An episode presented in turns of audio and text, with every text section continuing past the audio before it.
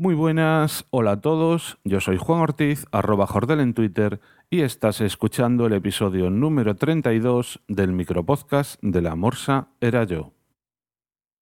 No es que me hubiese olvidado del micropodcast, perdonad la tardanza en publicar, sobre todo aquellos que lo hayáis echado un poquillo más de menos. Hacía tiempo que me apetecía grabar este episodio y como comprobaréis en un momento, ha necesitado un poquillo más de trabajo que los eh, episodios habituales, que los microepisodios habituales, entre elegir audios, editar un poco más.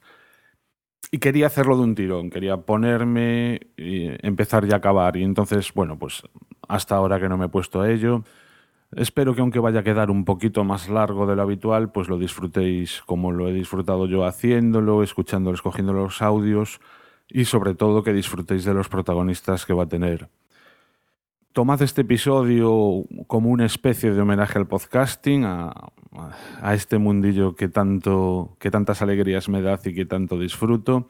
A todos los podcasters en general, aunque pues solo os voy a hablar de cinco de ellos. Y hablando de escuchar podcast, atentos a la promo.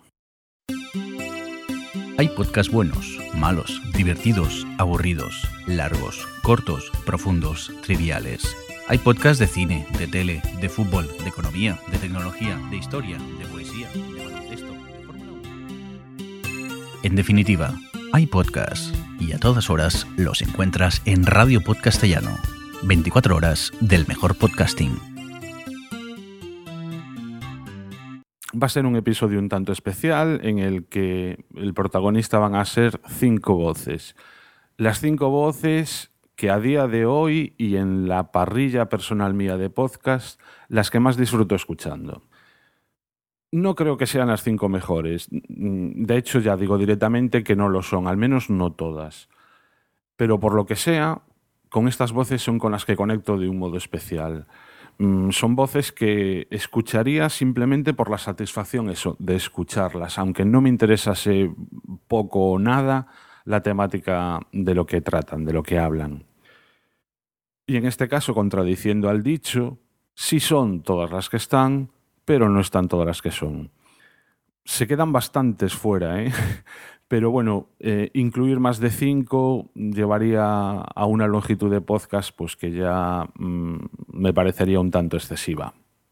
Y así que sin más, vamos a empezar ya por la primera, la de Antonio Hernández, que bueno, realmente no es que hable mucho este podcaster en, su podcast, porque lo hace con. Son varios participantes. Es el podcast del GUNCAM, del grupo de usuarios Mac de la Comunidad Autónoma de Madrid. De hecho, hace tiempo tenía uno en solitario que se llamaba DF-K Crónicas IT, que ojalá retome algún día. ¿Y qué es lo que me atrae de su voz? Pues eh, digamos que dos cosas. Por un lado, la serenidad que me transmite. Y por otro, me resulta difícil de explicar. Tiene una especie de vibración en su voz. Quizá mmm, es un tanto ronca, ahora lo escucharéis. Y bueno, no sé, creo que le confiere cierta. O sea, es, es, casi lo que más caracteriza de su voz. Me va a resultar muy difícil en este episodio comentar qué es lo que me agrada de cada una de las voces. Sobre todo, yo creo que porque me falta vocabulario. Eh, un vocabulario que me permita pues, definir exactamente lo que quiero expresar y que ya digo, no tengo. Bueno, espero que detectéis esa especie de vibración. Yo empecé con productos Apple, eh, igual que Alejandro, con un iPod Classic de 80 gigas que a día de hoy, después de un cambio de batería, sigue funcionando estupendo, vamos, es un trasto irrompible. Y tengo, pues, eh, mi equipo principal es un MacBook blanquito del 2007, que después de vitaminarlo con un disco duro de estado sólido, sigue siendo perfecto y tiene un rendimiento magnífico. Y luego tenemos otro equipo en casa, es un iMac de 21. Eh, funciona bastante bien y es el equipo para todos, para tener las fotos de casa y todos los cacharreos de toda la familia, pues acaban en ese equipo. Pero ya digo que yo me sigo moviendo con un, con un portátil del 2007 que para mí va, va genial. Y además de eso, pues lo típico, un iPad mini, un iPhone 5 eh, mil y un cachivaches y me, me, faltan muchas cosas. O sea, estoy abierto a cualquiera que me quiera regalar un Cinema de Display. Yo estoy encantado, ¿eh? Y en cuanto a conocer algún, pues yo le conocí a través de un tweet que puso Chema Hoyos. En su época, bueno, pues yo era seguidor de Chema y de prácticamente toda la junta directiva actual. Y vi un, un retweet, eh, enseguida empecé a seguir la cuenta de, oficial de, del GUM. Y pues me, yo creo que tardé ni media hora en entrar a, a hacer la, a enviar un correo con la, a hacerme socio y enviar el pago. O sea, fue todo al momento y encantado hoy de estar aquí.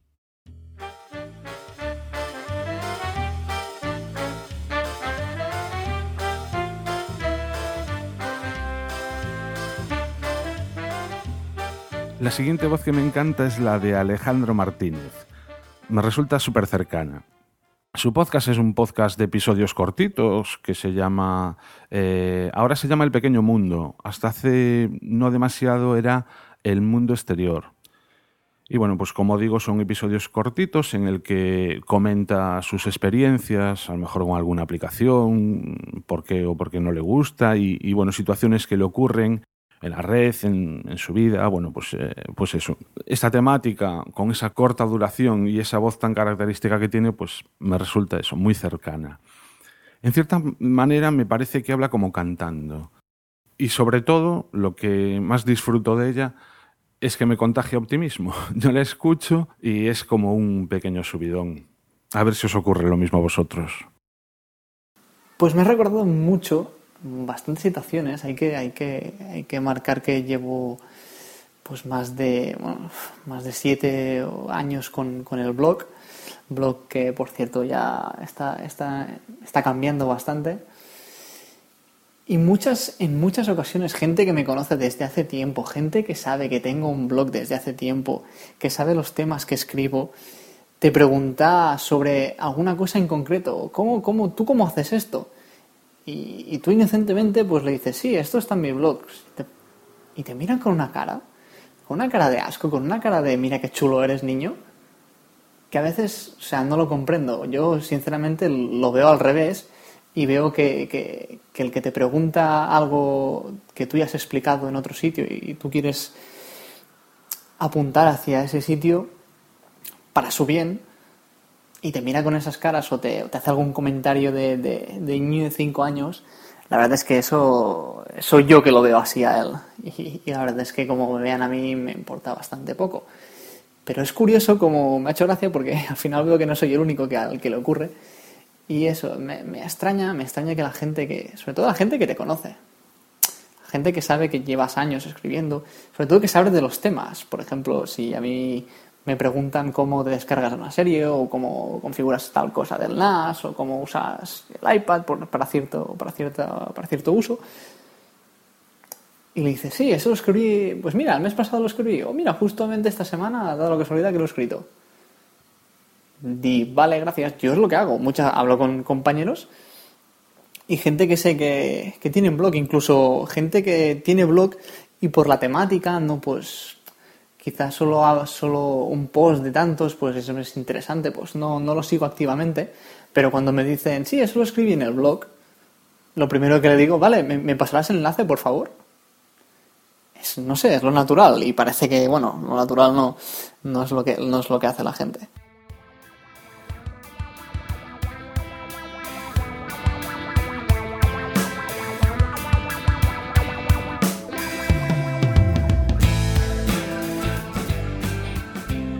Me encanta la siguiente voz que os voy a poner. El único problema que tiene eh, la voz de Bernardo Pajares es que su podcast dura cuatro minutos. Pero es que además son cuatro minutos de reloj, que es exactamente pues, la duración de arte compacto. En realidad también participa en otro, modera otro, uno sobre, sobre cine, que se llama Los Extras. Pero como en el caso de Antonio Hernández, al al contar con varios participantes el podcast, bueno, pues no se le escucha tanto como me gustaría. Y curiosamente su voz también me recuerda bastante a la, a la de Hernán. Mm, la vibración de que os hablaba también mm, medio aparece en la voz de Bernardo, que tiene una voz bueno, muy clara, es una voz como muy así, muy perfecta. Me llamó la atención desde el principio que empecé a escuchar su podcast. Y además recuerdo que cuando le conocí personalmente, porque eh, ambos participamos en la organización de las JPOZ 13 Madrid. Y cuando me lo encontré así cara a cara, pues eso, lo primero que le dije era que, me encantaba su podcast y que, y que flipaba con su voz. Hay tres reglas que son imprescindibles para ser un buen fotógrafo. La primera es ser invisible, la segunda tener mucha paciencia y la tercera saber combinar la discreción con unas buenas dotes de relaciones públicas. Si a esto le sumamos un estilo natural, directo e informal, vamos a encontrarnos con el fotógrafo internacional Terry O'Neill, cuya exposición disfruté hace muy poco con el periodista David Martos en un crossover que podéis escuchar también en su podcast David Oner y os recomiendo que lo hagáis. Estás escuchando Arte Compacto con Bernardo Pajares. Él retrató a Marlene Dietrich en su último concierto en Europa, también a Romy Schneider apenas dos meses antes de su fallecimiento, pero O'Neill siempre dice que lo mejor que le ha ocurrido en su vida ha sido poder fotografiar a Frank Sinatra durante 30 años. Con él podía entrar sin llamar donde estuviera y hacerle todas las fotos que quisiera. Ese y no otro es el secreto de la espontaneidad que tienen sus trabajos. Este fotógrafo, nacido en Londres en 1938, consiguió reflejar la explosión musical que vivió la ciudad en los años 60 del siglo pasado. Y es que Terry O'Neill quería ser batería de un grupo de jazz. Por eso se propuso trabajar como auxiliar de vuelo para British Airways, para poder ir y venir a los Estados Unidos, que era donde él quería estar. La compañía aérea no lo contrató para el puesto, pero a cambio le ofreció un trabajo como fotógrafo en el aeropuerto de Heathrow. Gracias a que una de sus fotos llegó al periódico Daily Sketch, al poco tiempo estaba retratando ya para ellos a la gente joven, muchos de ellos amigos suyos, que representaban a una generación. O'Neill compró en Fleet Street una cámara de 35 milímetros mucho más ligera y cómoda de manejar que las habituales de la época, y esta cámara se convirtió en una de sus señas de identidad. Su foto de los Beatles en el patio trasero de los estudios Abbey Road, la primera que les hacían allí, ocupó la portada del Daily Sketch. Era la primera vez que un grupo de pop ocupaba la primera página de un periódico británico. La tirada se agotó. Hablamos del año 1963.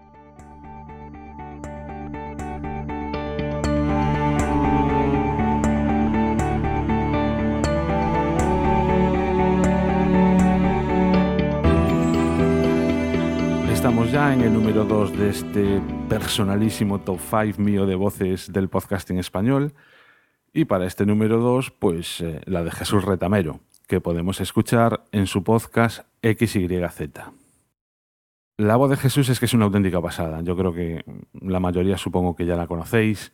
Es ponerse los auriculares, no sé, acurrucarse y dejarse transportar por ella a donde te lleve, con lo que nos esté contando me parece tan buena, me parece tan magnífica que casi prefiero no describirla porque no le iba a hacer justicia. Así que juzgad vosotros mismos. Los castillos y fortalezas dominan el paisaje de gran parte del mundo, principalmente en España, y son testigos del paso de los años, del paso de las generaciones y del paso de los siglos.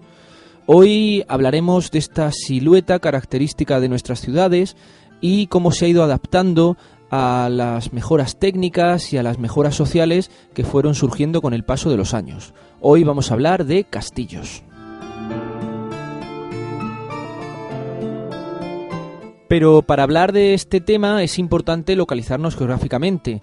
Vamos a hablar de los castillos más próximos, de los castillos de España, de los castillos de Andalucía, que son aquellos en los que he tenido mayor posibilidad de acceso y de los que al final mejor os puedo hablar. Así que, comenzamos.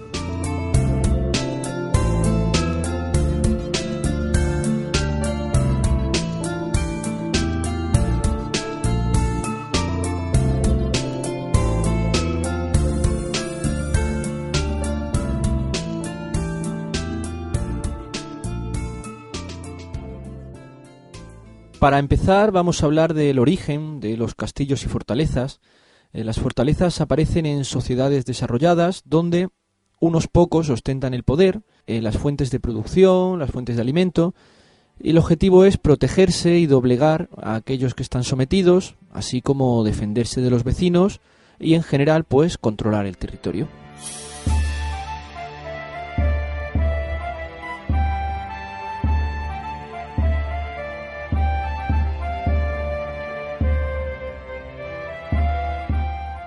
La ubicación de los castillos depende sobre todo del relieve de la zona.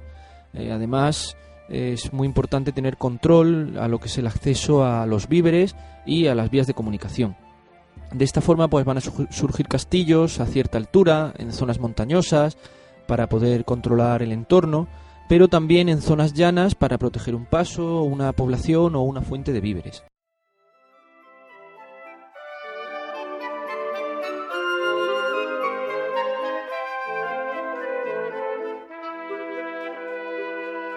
Y la número uno, indiscutible para mí, es la de Ricardo Sánchez.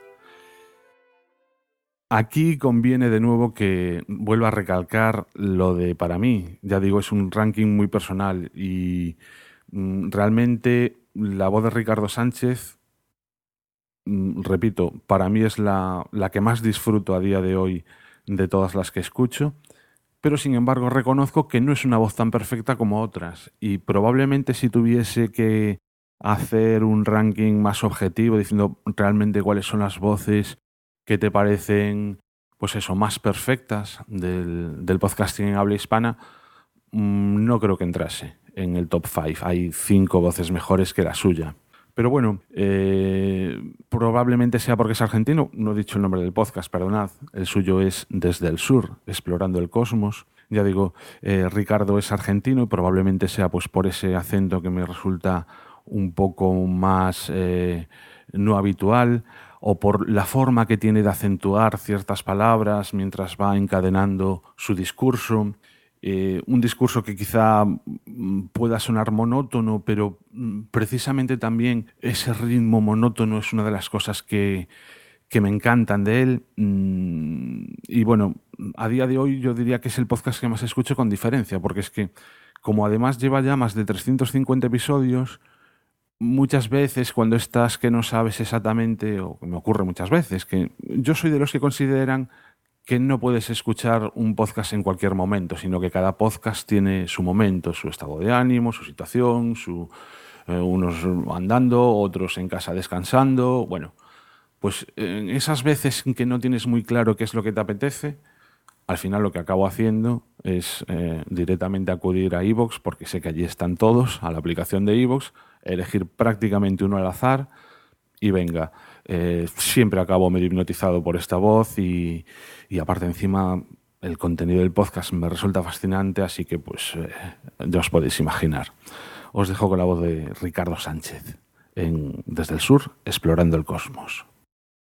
Por un tiempo, Beth había sido el único humano que sabía por qué brillan las estrellas. Cuando miramos al cielo, y podemos contemplar extasiados esas maravillas en el espacio interestelar que están brillando y nos dan esa sensación de guiños o si quisieran mandarnos un mensaje.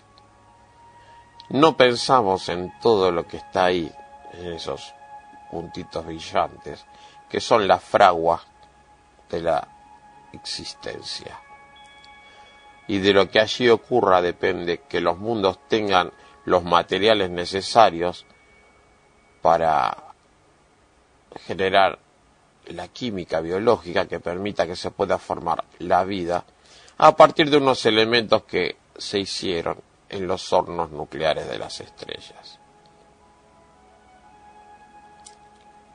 Es un gran triunfo del ingenio humano el saber de qué están hechas y qué materiales se están forjando allí, en el inmenso calor de sus núcleos.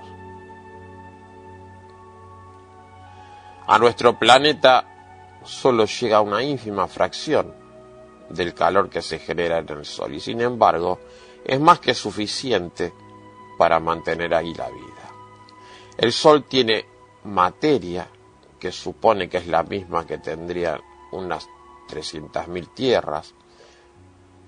Está situada a 150 millones de kilómetros de nosotros y todas estas circunstancias y otras hacen que todo sea tal como lo vemos a nuestro alrededor. Si cualquiera de esos parámetros fuera diferente o variara tan solo en unas fracciones, seguramente la Tierra sería un planeta muerto y nosotros no estaríamos aquí.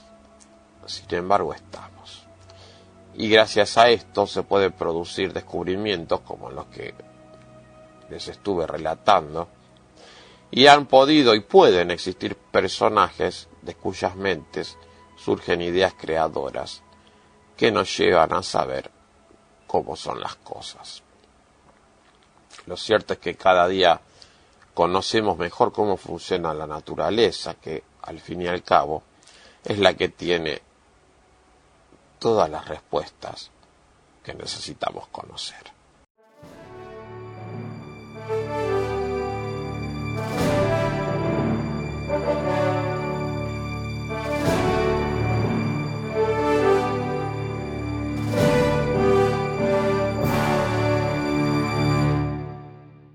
Y hasta aquí este episodio. Espero que os haya resultado entretenido. Muchas gracias a los podcasters que sin pedir permiso he utilizado sus voces. Estoy convencido de que vosotros también podríais hacer un top 5 de vuestras voces preferidas.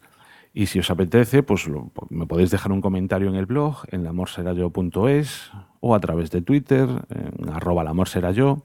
Y también desde hace unos días tenemos en sobre todo un poquito más orientado para el podcast de arquitectura, pero por supuesto también para este, una página en Facebook, en facebook.com barra La Amor Será Yo. Recordad también que me podéis encontrar por email en lamorserayo.gmail.com y que cualquier, si os ha resultado entretenido el episodio y no os importa perder un ratito, si os metéis en iTunes, en iVoox, a hacer una pequeña valoración de lo que os ha parecido, pues os lo agradecería mucho. Venga, muchísimas gracias por escucharme y hasta el próximo episodio. Adiós.